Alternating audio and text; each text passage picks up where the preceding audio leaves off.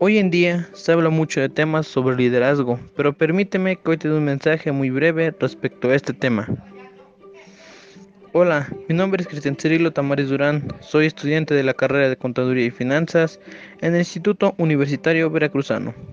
Te saludo con mucho gusto, te agradezco que me estés escuchando y espero de todo corazón contribuir a tu desarrollo personal y profesional a través de este podcast donde hablaremos sobre liderazgo. Sin más preámbulo, comencemos. Nuestro objetivo es identificar la importancia del liderazgo para los individuos y la sociedad, desarrollar las cualidades de carácter, las aptitudes más adecuadas para ejercer con éxito esta función. Participar a nuestros compañeros que el liderazgo es una condición humana básica y universal. Por tanto, trasciende el, el ámbito de las relaciones interpersonales. Aprender a ubicar al líder dentro de las relaciones humanas y grupos sociales. Conocer los diversos métodos de enfocar el liderazgo. El liderazgo es una condición humana básica y universal, una relación que involucra a todos a través de toda su experiencia Inicialmente son los padres que al ejercer bien o mal la orientación en la vida de cada hijo los impulsan y ponen límites en cada familia. Así también los maestros, lo mismo que las empresas, en las iglesias, en el ejército, en el deporte, en la policía y etc. El líder ha de convencer y conmover. No basta con que el líder conozca la forma adecuada de proceder. Ha de ser además capaz de actuar. El gran líder precisa a la vez la visión y la capacidad de conseguir lo adecuado. La palabra liderazgo define a una influencia que se ejerce sobre las personas y que permite incentivarlas para que trabajen en forma entusiasta por un objetivo común. Quien ejerce el liderazgo se conoce como líder. El liderazgo es la función que ocupa una persona que se distingue del resto y es capaz de tomar decisiones acertadas para el grupo equipo u organización que proceda, inspirando al resto de los que participan en ese grupo a alcanzar una meta en común. Por esta razón se dice que el liderazgo implica a más de una persona quien dirige, el líder, aquellos que lo apoyen, los subordinados, y que permitan que desarrolle su posición de forma eficiente. El liderazgo implica guiar. La labor del líder consiste en establecer una meta y conseguir que la mayor parte de las personas deciden y trabajen por alcanzarla.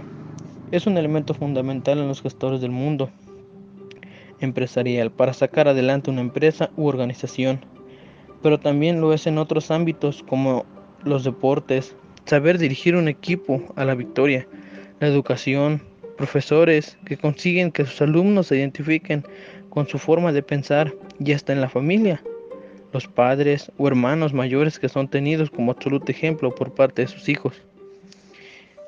En el líder tenemos muchos tipos de líder, los cuales mencionaremos a continuación algunos.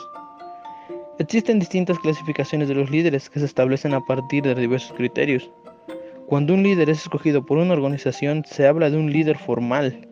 Los líderes informales, en cambio, emergen de manera natural o espontánea dentro de un grupo. De todas formas, la clasificación más difundida es aquella que se refiere al vínculo entre el líder y los sujetos a los cuales influencia, es decir, sus seguidores. En este caso existen liderazgos democráticos, autoritarios y liberales, fire.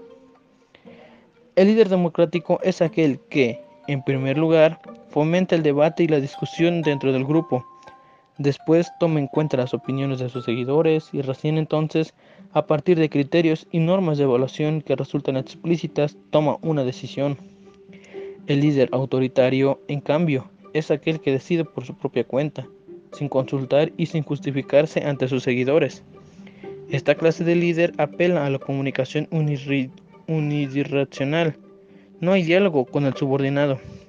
En cuanto al líder liberal, suele adoptar un papel pasivo y entregar el poder a su grupo. Por eso no realiza un juicio sobre aquello que aportan los integrantes, a quienes concede la más amplia libertad para su accionar. Si el liderazgo es ejercido a partir de cambios en los valores, los comportamientos y los pensamientos de los miembros del grupo recibe la denominación de transformacional. ¿Cómo ejercer el liderazgo?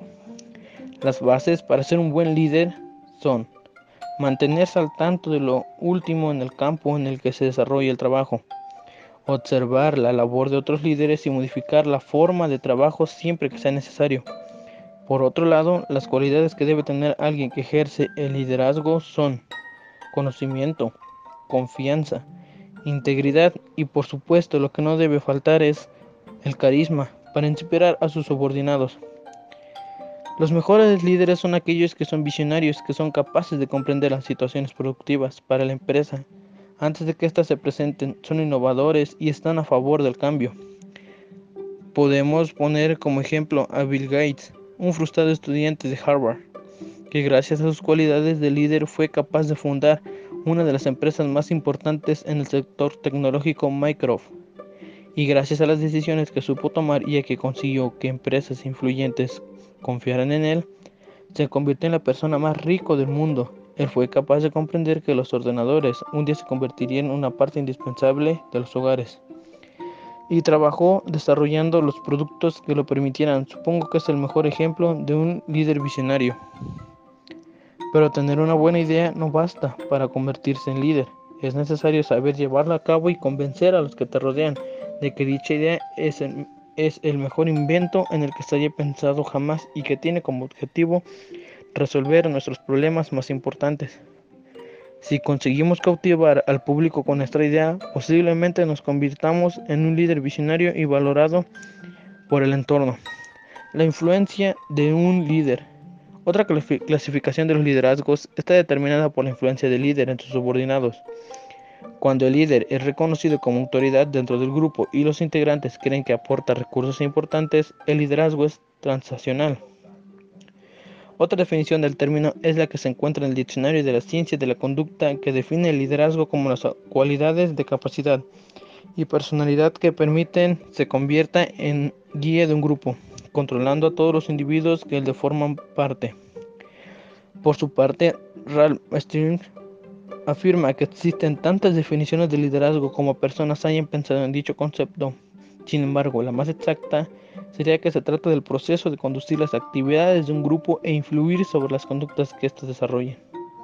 Para ser líder es fundamental, por otra parte, tener la capacidad de comunicación, no solo saber expresar claramente las ideas y mandatos, sino también saber escuchar y tener presente lo que piensa cada individuo que forma parte del mundo del que se representa. Además, como lo definen Sarvey y Mayer, es fundamental contar con inteligencia emocional, es decir, con la habilidad de conducir los sentimientos y emociones de uno mismo y de los demás y utilizar la información para conseguir el objetivo fundamental del grupo. Bueno, esto fue un pequeño podcast de el liderazgo. Espero sea de su gran ayuda. Muchas gracias.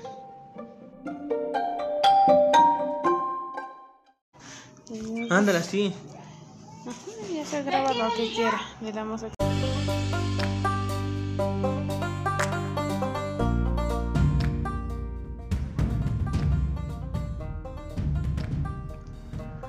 Hola, muy buen día. Bienvenidos a este nuevo podcast, esta vez con el tema de motivación laboral. Hoy en día se habla mucho de temas sobre motivación laboral, pero permíteme que un mensaje muy breve respecto a este tema. Hola, mi nombre es Cristian Cirio Tamariz Durán, soy estudiante de la carrera de Contaduría y Finanzas en el Instituto Universitario Veracruzano.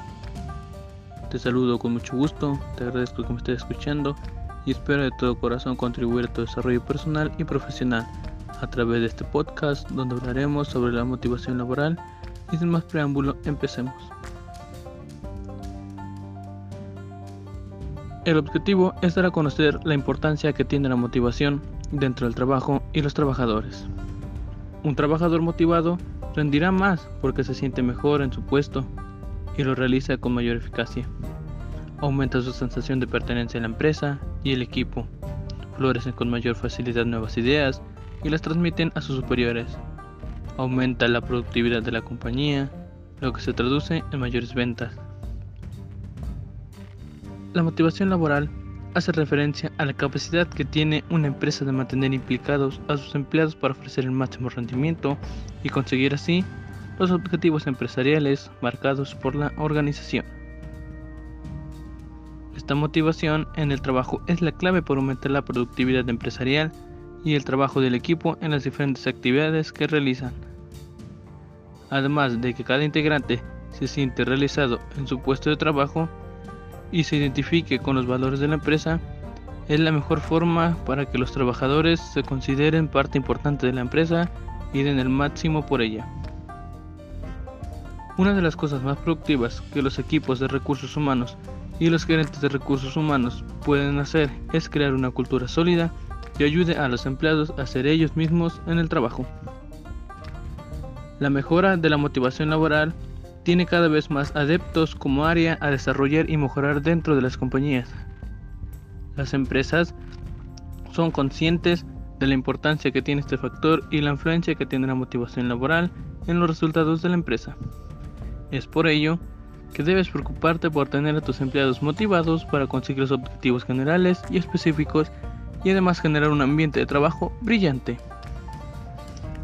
La motivación es la forma más eficaz que tienen las empresas de aumentar la productividad. Los empleados son el activo más preciado de una empresa. Ellos son los que con su dedicación, esfuerzo y talento alcanzan el éxito de la empresa.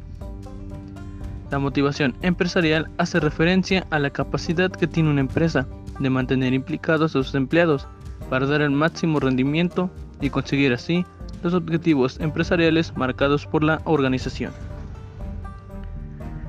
Esta motivación en el trabajo es fundamental para aumentar la productividad empresarial y el trabajo del equipo en las diferentes actividades que realizar. Además de que cada una de las personas de la organización se siente realizada en su puesto de trabajo y se identifique con los valores de la empresa, de esta forma los trabajadores se consideran parte importante de la empresa y trabajar para así conseguir lo mejor para ellos y para la empresa. Los factores que influyen en la motivación laboral son muchas las cuestiones que pueden influir en la motivación de los trabajadores de la empresa. Por ello, es imprescindible para las organizaciones que conozcan cuáles son estos aspectos para intentar mejorarlos en la medida de lo posible. Número 1. Puesto de trabajo. Ofrecer a un trabajador un puesto de trabajo es el que se encuentre cómodo y además la posibilidad de aumentar sus conocimientos y desarrollo profesional dentro de la empresa. Es fundamental para que un trabajador se encuentre motivado de forma continua. Número 2. Autonomía y participación. Ofrecer responsabilidades y permitirle la participación y la aportación de ideas para la mejora de los diferentes aspectos de la empresa. Hará que el trabajador se sienta importante en sus labores. Número 3. Ambiente de trabajo. Crear un clima laboral con buenas relaciones entre los diferentes componentes de la organización aumenta la satisfacción y la comodidad de los empleados en sus puestos de trabajo. También ayuda a interiorizar los valores de la empresa y que los trabajadores se identifiquen con ellos. Número 4. Condiciones laborales.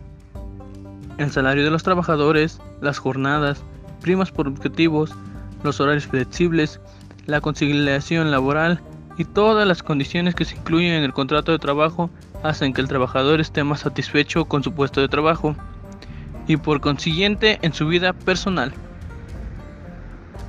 La importancia de la motivación en el trabajo. La importancia de la motivación en el trabajo es un hecho que cada día está más presente en las empresas. Como bien lo dijo Einstein, hay una fuerza motriz más poderosa que el vapor, la electricidad y la energía atómica, que es la voluntad. Uno de los pilares más importantes de una empresa con sus trabajadores. Si los empleados no trabajan bien, es posible que la empresa tampoco. Por ello es muy importante la motivación. Es cierto que el ser humano ha llegado donde ha llegado en parte gracias a la capacidad de establecer racionalmente el camino a seguir, pero no somos de piedra. El ser humano es un ser pasional, capaz de dejarse la piel por el camino solo por llegar donde han llegado sus sueños, para hacerlos realidad. La motivación laboral se ha vuelto un factor tan importante en las empresas de hoy en día que muchos acuden a la ayuda de un coach laboral que ayuda a buscar formas de generar motivación en el trabajo. La motivación se genera dentro de la empresa. Se trata de que los trabajadores se sientan productivos e importantes en su lugar de trabajo, que aumente su motivación. Es importante cuidar el ambiente del lugar de trabajo, para que aquellos individuos que generan esa motivación interna puedan contagiársela al resto. A continuación, cuatro consejos para conseguir este objetivo. Número 1. Felicitar a los empleados por su trabajo y hacerles sentir útiles generará en ellos esa motivación que tanto buscamos. Número 2. Elige con cuidado las palabras que uses y haz sentir a tus empleados queridos como la parte más importante de la empresa y tratarlos como tal. Un individuo satisfecho en su lugar de trabajo y con aspiraciones fáctiles de seguir mejorando se dejará la piel por ti. Número 3. Ten muchos detalles. Los pequeños detalles pueden alegrar el día a tus trabajadores y eso favorecerá directamente su motivación y rendimiento laboral. Número 4. Usa frases de motivación o simplemente hazles comentarios positivos. En resumen, para lograr la motivación laboral de tus empleados solo tienes que buscar sacar lo mejor de las personas que trabajan para ti. Esto fue todo de este podcast. Espero sea de su agrado. Muchas gracias por escucharlo. Espero y se les ayuda. Muy buenas tardes y nos vemos en el próximo.